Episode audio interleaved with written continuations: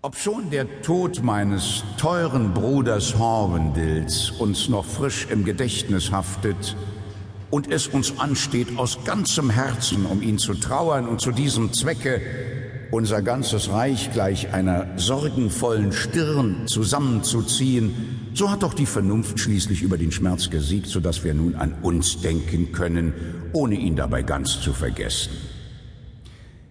Wir haben unsere Königin, unsere vorherige Schwägerin und Erbin dieses kriegerischen Staates mit unterdrückter Freude sozusagen, mit einem lachenden und einem weinenden Auge zur Frau genommen und uns somit nicht dem wohlmeinenden Rat verschlossen, der doch freiwillig für diese Verbindung stimmte.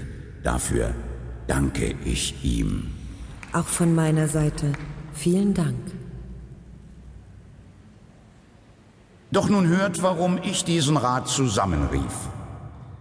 Ihr wisst, dass der junge Fortinbras von der Norway nach dem Tode meines Bruders glaubt, unser Staat sei aus den Fugen und in Unterschätzung unserer Macht nun Truppen zusammenzieht, um die Rückgabe der Norway und ihrer Provinzen zu fordern.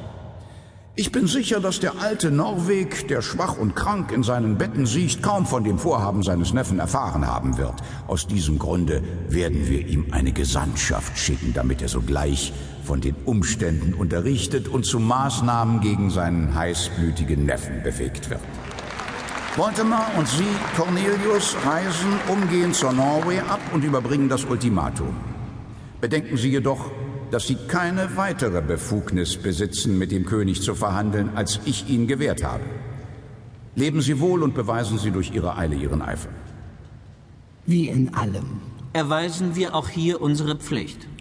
Und nun, Laertes, zu dir. Du sprachst von einer Bitte. Worum geht es? Mein hoher Fürst, ich bitte um die Erlaubnis, auf die France zurückkehren zu dürfen, von der ich gern, um meiner Pflicht nachzukommen, hierher zu eurer Krönung kam. Doch nun, muss ich gestehen, treibt es mich, nachdem ich meine Pflicht getan, zurück auf mein geliebtes Mutterschiff. Was sagt dein Vater Polonius? Bist du im Besitz seiner Erlaubnis? Er hat von mir, mein Fürst, durch beharrliches Bitten die zögernde Erlaubnis errungen. Nun bitte ich euch, gestattet ihm zu gehen. So nutzt die Gunst der Stunde, Laertes. Die Zeit ist dein. Nutze sie zu deinem Vorteil. Und so empfehle ich mich mit Lieb und Ehrfurcht. Doch nun, mein Freund Hamlet und mein Sohn. Eher freundlich als versöhnlich. Wie? Bist du noch immer so wolkenverhangen? Aber nein. Wie sollte ich bei all dem strahlenden Glanz? Lieber Hamlet, wirf ab deine nachtschwarzen Gedanken und versenke deinen Blick nicht für immer im Staube, um darin deinen Vater zu finden. Du weißt, es ist gewöhnlich. Was lebt, muss sterben. Unser Leben ist unsere Bahnens überall. Oh ja, Mutter. Es ist gewöhnlich. Wenn dem so ist, was scheint dir daran so außergewöhnlich? Scheint, gute Dame. Oh nein, es ist. Hier gilt kein Scheint. Es ist weder mein schwarzer Rock, liebe Mutter, den ich so aus Trauer trage, noch mein verdächtig schwerer Atem, noch meine wässrigen Augen, noch mein niedergeschlagenes Gesicht, die tatsächlich bezeugen, für was ich stehe. Denn all dies mag Ihnen wahrhaftig scheinen. Doch es ist nur ein billiges Kostüm für das, was ich wirklich in mir trage. Hamlet. Es ist ein lieber und lobenswerter Zug deines Wesens, deinem Vater diese Trauerpflicht zu leisten. Doch du musst wissen, dass auch deinem Vater ein Vater starb und diesem seiner. Und auch wenn es die Pflicht eines Sohnes ist, für einige Zeit die Trauerzeit zu achten, so muss er doch nicht stur daran festhalten. Das ist unmännlich, einfältig, eigensinnig und gottlos. Denn es ist, wie es ist und muss so sein, wie es ist. Darum bitte ich dich, begrabe dein unbeherrschtes Leid und betrachte mich als deinen Vater, denn das ganze Universum soll wissen, dass dir unser Thron am nächsten steht und ich dir nicht mit weniger Liebe begegne als ein Vater seinem Sohne. Lass deine Mutter dich nicht umsonst bitten, Hamlet. Ich bitte dich, bleib bei uns und geh nicht zurück auf die Akademie. Mutter, wie in allem gehorche ich auch hier der Königin. Nun, das ist die brave Antwort eines liebenden Sohnes. Und deine einsichtsvolle Zustimmung legt sich lächelnd mir ums Herz. Kommt, Königin, auf diesen Sohn wollen wir trinken.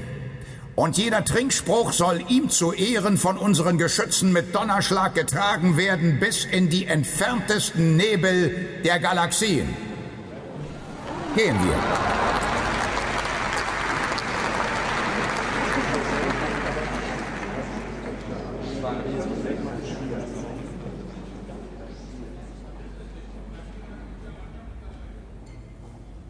Schmölze doch dies allzu geschändete Fleisch.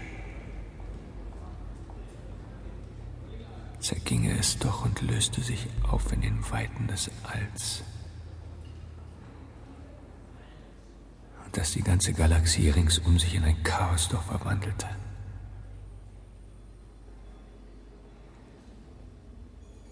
Ekelhaft. Schal abgeschmackt und sinnlos ist doch das Treiben dieser Welt. Ein wilder Garten, der rücksichtslos geilt und wuchert, beherrscht von Parasiten.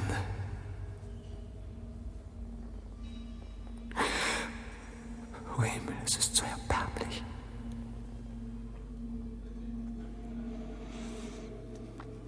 So weit ist es gekommen.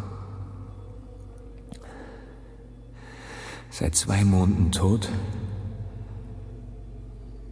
Nein. Nein, noch nicht einmal zwei. Und schon liegt sie im Bette meines Onkels. Keucht mit übler Hast unterm falschen Laken. In meines Vaters Totenbett noch ehe das Salz ihrer Tränen getrocknet. Jede Kreatur, und sei es die letzte, Träglinger Trauer. Hatte er sie denn nicht geliebt? Hing sie denn nicht an ihm und konnte kaum satt werden in ihrer Lust?